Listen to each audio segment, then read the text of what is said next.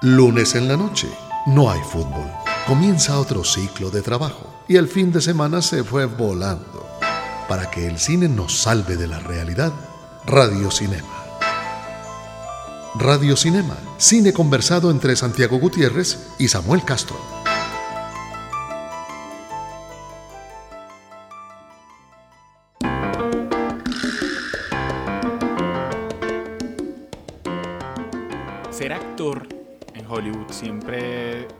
Representará, digamos, ser una figura pública, pero si uno es un actor negro en, en, un país como Estados Unidos que representa también la segregación, la esclavitud, pues tiene una carga simbólica mucho más alta que la de ser simplemente un actor. Vamos a hablar en el programa de hoy de uno de esos, de uno de esos actores que tiene una carrera que va más allá de la simple figuración como estrella de cine. Un hombre que en sí mismo es un símbolo de un montón de cosas y que al mismo tiempo es un gran profesional del cine, con muchos errores, con muchas cosas admirables, con muchos tropiezos y también con unos renacimientos importantes. Hoy tenemos la feliz tarea de hablar de la carrera de Denzel Washington. Nos hacen reír, soñar y llorar. Aún así, no los conocemos. Personajes del cine en Radio Cinema. ¿Cuándo fue la última vez que, la, la, primera vez que vos recordás haber visto a Denzel Washington Santiago? Bueno, yo realmente en Gloria, vale decir, sí. Sí, que fue el papel que le dio, digamos, ya trascendencia. Pero al, preparando este programa vimos que es una cara que había estado. Creo que esa película lo puso en el top y pensaba mucho cuál realmente es la importancia de Denzel Washington.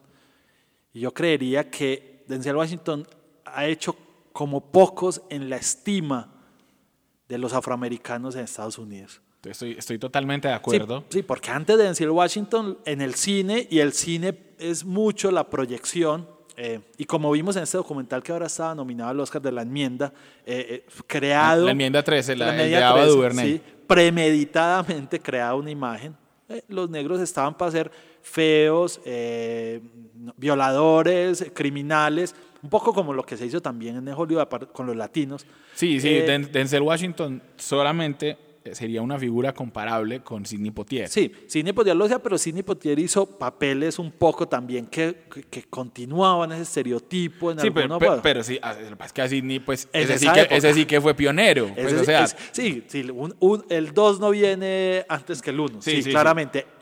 Denzel Washington llegó, pero pero fue determinante porque lo, los negros dijeron, nosotros tenemos una estética vendible, estéticamente podemos ser agradables. Eh, no, podemos, podemos ser galanes. Podemos ser galanes, podemos ser eh, en, de un hablar elegante y, y eso no, ha, no lo ha distanciado ahora de, de, seguir haciendo papeles de negro, como se podría decir a Denzel Washington, pero, pero eso estima y eso generó, te digo, no solo en el cine, en las artes en general, una, una, una revolución absoluta. Entonces sí. creo que esa es la importancia de este personaje para la historia de los afroamericanos. Todos los que nos quieran escribir sobre Denzel Washington después de ir el programa diciéndonos los errores que cometimos o, o, o, o, aportando algo más, pues nos pueden escribir a, los, a las cuentas de Twitter del programa. La del programa es arroba FM Radio Cinema, la de la Cámara de Comercio es eh, arroba Cámara FM, el Twitter tuyo, Santiago. San Gutiérrez J. El mío es arroba Samuel Escritor. Y Denzel Washington, que es nuestro invitado de hoy, nace el 28 de diciembre de 1954 en Mount Vernon, New York. Ajá. Cosa impresionante porque es un comeaños miedoso. O sea, estamos hablando de un tipo que, que, tiene, que tiene más de 60 años, Santiago. Sí. Y vos lo ves. Y perfectamente, si él hace régimen alimenticio, se puede ver de 48, de 40, sí. sin problemas. De hecho, creo que uno de los pocos peros que podría tener, pero su actuación esa que lo convence en Fences, que fue lo que ahora lo tuvo nominado a Oscar, es que a veces se ve joven para el papel que representa. Sí, pero eh, ya hablaremos de Fences, pero, sí. pero lo que él hace con el cuerpo. Sí, exactamente. Se pone como unos postizos para verse más gordo, sí, se pero además se mueve como gordo. Es que, es que Denzel es, no, Denzel es admirable en muchos sentidos. Denzel eh, dice, y lo ha dicho abiertamente, que le debe la vida que tiene a una decisión que toma su mamá. Su mamá eh, era, tenía como un, un salón de belleza. El papá era pues era un ministro pentecostal, sí. pero trabajaba en el departamento de, de agua de Nueva York. Eh, y su mamá y su padre se divorcian cuando él tiene 14 años y su mamá toma la decisión de mandarlo a una, a una secundaria militar, pues a una academia militar. Y él dice que esa vaina le salvó la vida. O sea, que los amigos con los que él andaba cuando era pelado, en alguna entrevista dijo, hoy entre ellos suman 40 años de cárcel entre las condenas que han tenido. O sea, yo iba para ese tipo de destino que me las bogaba, pero además vos ves la manera de ser de Denzel Washington, uno también se da cuenta que la academia militar le formó como ciertas maneras del carácter y ciertas formas de, por ejemplo, Denzel Washington, lo políticamente correcto lo tiene sin cuidado. O sea, vos lo ves en las entrevistas, si él se enoja con la periodista, habla bravo, habla recio, eh, tiene tiene ciertas manías a la hora de armar sus personajes, o sea, es un tipo muy estricto, pero también eso uno piensa que fue lo que hizo que, que el- su carrera tuviera tanto éxito, porque era un tipo, eh, eh, esa, esa fama de estricto también se traducía en absolutamente profesional, en saberse los parlamentos sin ninguna falla, en llegar de primero a los ensayos, en, eh, eh, es que estamos hablando de que eh, la, la- digamos que lo que lo hace a él reconocido en, en- en Estados Unidos antes que las películas fue su aparición en Saint Elsewhere, que es una, una de esas telenovelas más como Grey's Anatomy, digamos, pero más telenovela era Saint Sí, Elsewhere sí, más drama. más drama, que pasó del 82 al 88 y él es el único de los actores afroamericanos que salió en toda la serie, Sí. o sea, durante los seis años.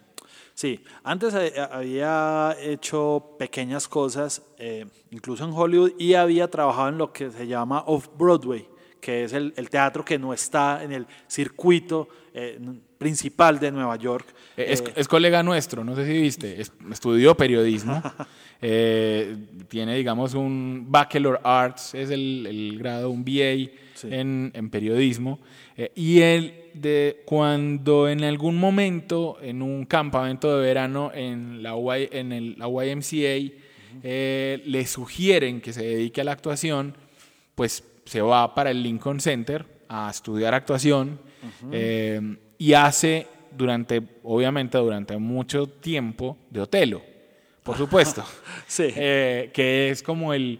eh, lo- ha hecho mucho Otelo por la carrera de los afroamericanos. Antes, si ustedes ven, si ustedes buscan, por ejemplo, eh, se teñía a los actores blancos. O sea, Sí.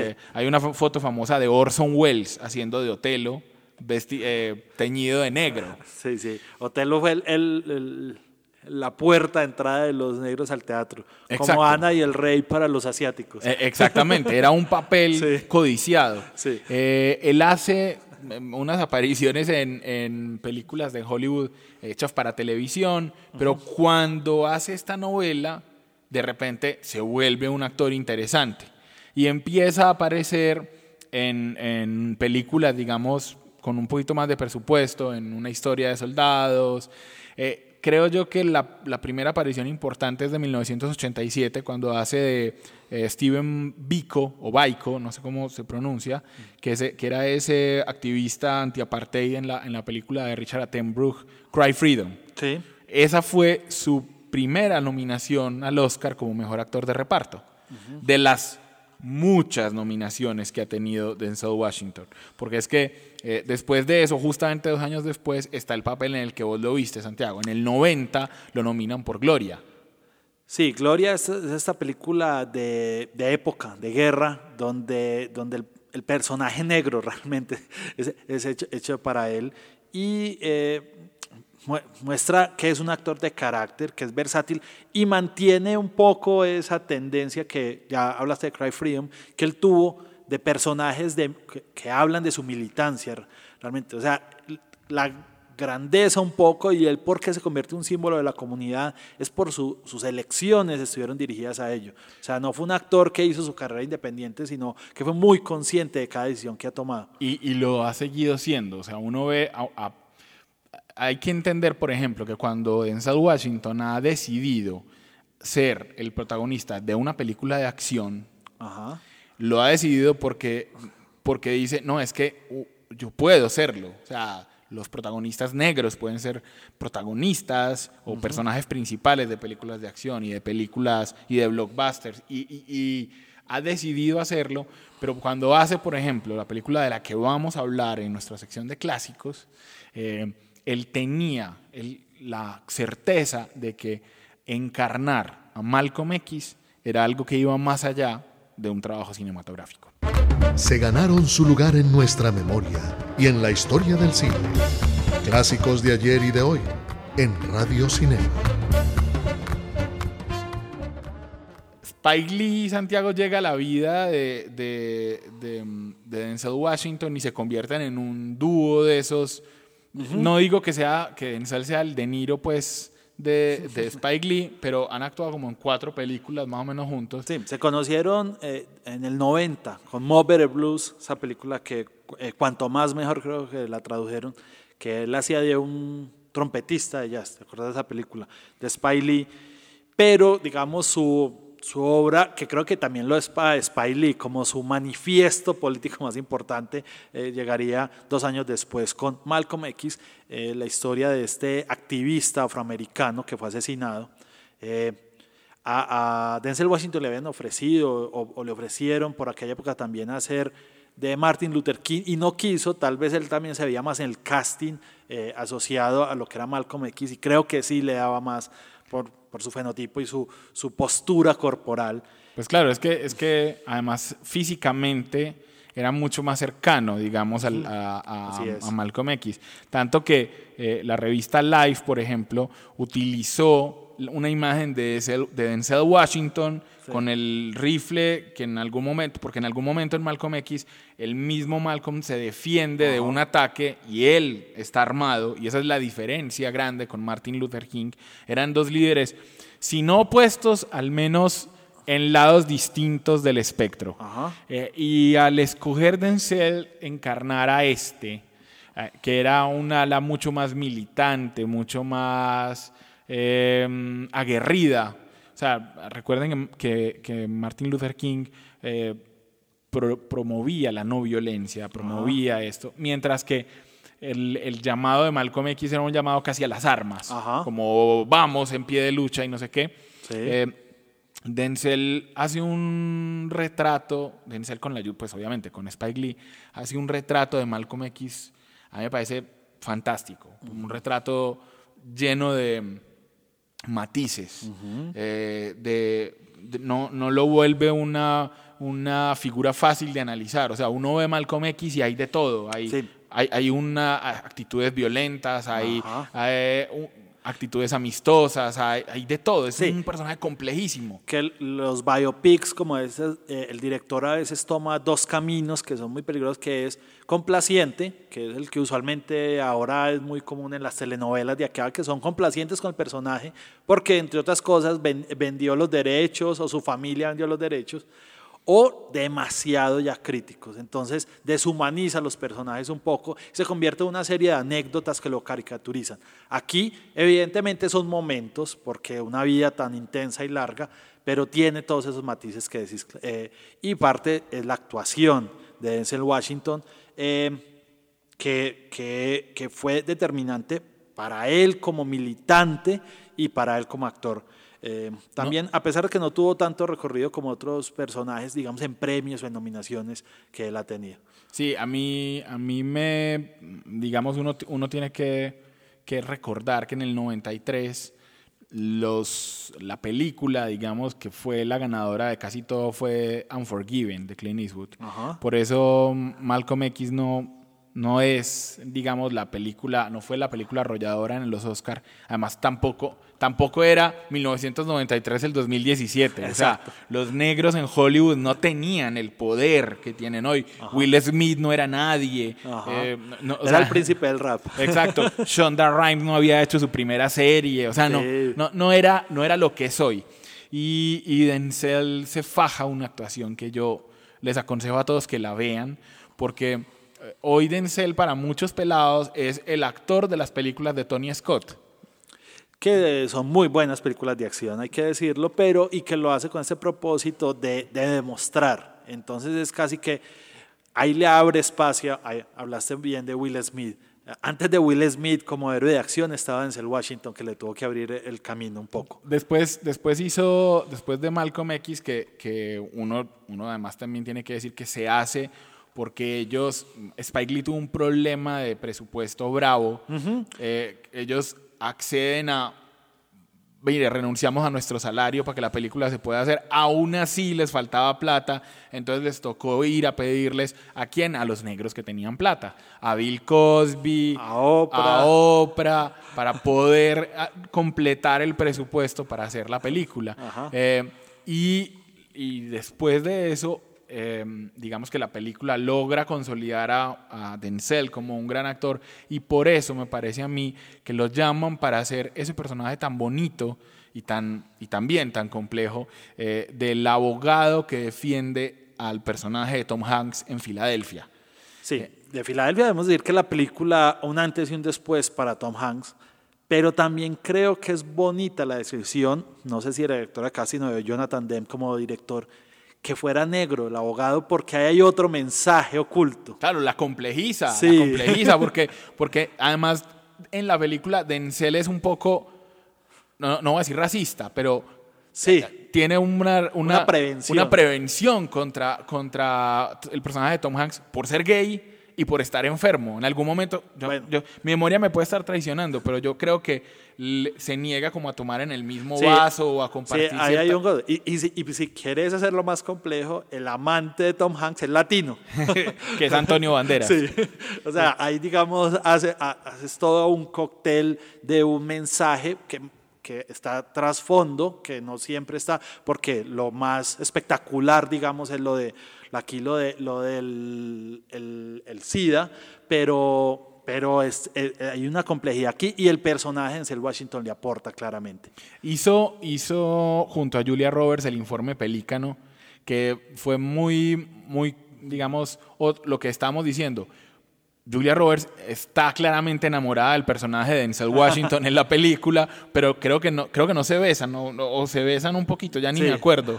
Eh, eh, hace después de eso eh, películas como Coraje bajo fuego, me pare, co- sí, Courage Under Fire, Coraje bajo fuego. Me parece a mí que He Got Game era, es una mala película de, de Spike Lee. Hace el coleccionista de huesos con, con Angelina Jolie, pero creo que los, ese final de los 90 vuelve a ser importante para él con The Hurricane. Ajá. Eh, lo, lo nominan al es- Oscar por eh, esa película. Sí. Y en el 2001 se, reen- se reencaucha, quiero decir, de- vuelve a tomar un papel complicado en Training Day, la, la película que le daría su segundo Oscar como, como eh, este policía corrupto que tiene, que, que tiene una relación con el policía, el otro que llega que es Ethan Hawke, eh, y que volvemos, Denzel es un berraco para ser pro- con protagonistas y personajes complejos. A él no le. Sus personajes no son, como vos decís, no son una sola cara, no son el bueno, el malo. No, él, él tiene esa virtud de, de complejizar, digamos, las cosas. Se mm, atreve con la actuación, hace Antoine Fisher, eh, perdón, con la dirección, hace Antoine Fisher, eh, se asocia con Tony Scott y hace muchas películas de acción. Eh, con él, ah, Deja Vu, Man on Fire, y entonces esa es la, digamos que esta generación conoce a Denzel por esas películas, pero siempre su, su buen tino para escoger combinando películas comerciales con otras no tanto, le permite a él, por ejemplo, estar en Inside Man, que es una muy buena película de Spike Lee, eh, luego hacer algo tan, tan digamos, tan eh, intelectual en el buen sentido, en el de, de ser aportante para la comunidad, que fue The Great Debaters, que era esa, esa película sobre un grupo de debate. Donde de- dirige de- también. donde dirige de negros, Sí. eh, que además se, si ustedes buscan, Denzel es un aportante a causas de caridad. O sea, además es, además es cristiano, convencido, entonces Sí. él es de los que da un millón de dólares para construir una iglesia, eh, dos millones de dólares para el equipo de debates de no sé dónde, o sea, él esa militancia racial la tiene clara y nunca la ha negado. Y sin embargo, eso no, él es muy inteligente y sabe que para seguir siendo importante como militante, vos tenés que seguir siendo importante en lo comercial. Sí, en los 90 había estado paralelamente en el tiempo que le dejaba eh, esta frenética carrera en el cine, en el teatro, pero en el 2010 toma una decisión que también es muy importante, que es un freno un poco en su carrera y eh, toma el papel de Troy Maxon, eh, que curiosamente le lleva a ganarse el Tony y a estar nominado y ser el favorito casi al Oscar, con ese mismo papel y el mismo dirigiendo. Claro, es el, el, personaje principal de Fences, Entonces, eh, que, hace, que hace, digamos, una, una gran, en la que hace una gran labor. Y hablamos de Fences entonces en nuestra sección de videoteca. Nunca serán clásicos, pero tienen algo que las hace inolvidables. La videoteca de Radio Cinema.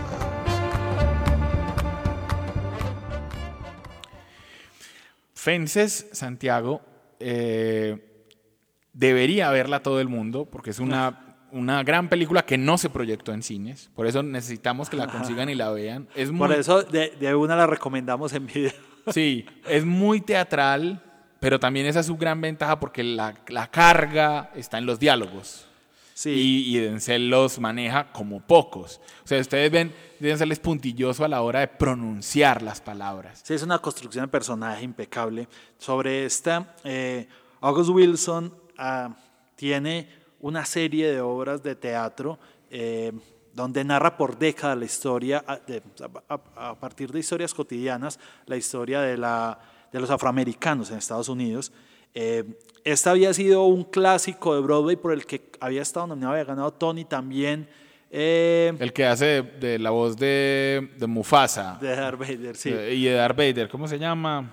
Eh, Sí, en este, James Earl Jones. James Earl Jones, sí, señor. Este papel lo hizo James Earl Jones en, en los 80, los, en los 80 y los 90, con gran éxito, y entonces él decide hacer esta nueva versión y después llevarla al cine. Doble ambición, doble apuesta. Lo que decir, lo- las virtudes y los defectos de la película es que es una obra de teatro, porque el mismo August Wilson, antes de morir, colaboró con la primer draft para pasar al cine a, a Fences. Y fe- donde fences, que son como vallas o divisiones, es una, digamos, una metáfora sobre lo que es la, la propia historia, pues que no vamos a contar para, para no perder aquí los giros. Sí, por favor, ve- por favor, véanla que, que les va a gustar, les va a gustar. Es, es un cine teatral muy bien montado, una actuación de él y de Viola Davis, pues que le dio el Oscar a Viola Y el Tony. Davis. Y el, el- dice por el mismo papel Sí. ganó Tony y Oscar. Exacto, entonces no, no es casualidad, eso eh, lo de Viola es porque tiene al lado una actuación inmensa de, de Denzel Washington. Y un director que lo dirige también. Sí, pero que no vamos a negar que se le vio en la cara que odió que le dieran el Oscar a, a um, Casey Affleck, o sea, se le notó el gesto de eh, yo me merecía esta vaina, pero Denzel se merece todos los elogios de nosotros. Denzel ha hecho una carrera impecable, eh, es uno de los grandes actores de Hollywood, al que le van a dar muchos más homenajes y por fortuna, el que todavía tiene mucho para dar. El cine canta, baila y suena. El soundtrack de la semana en Radio Cinema.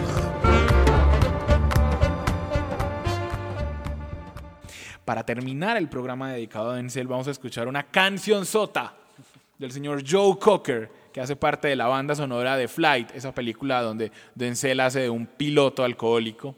Así que nos despedimos, como dice la canción, como el título de la canción, Feeling All Right.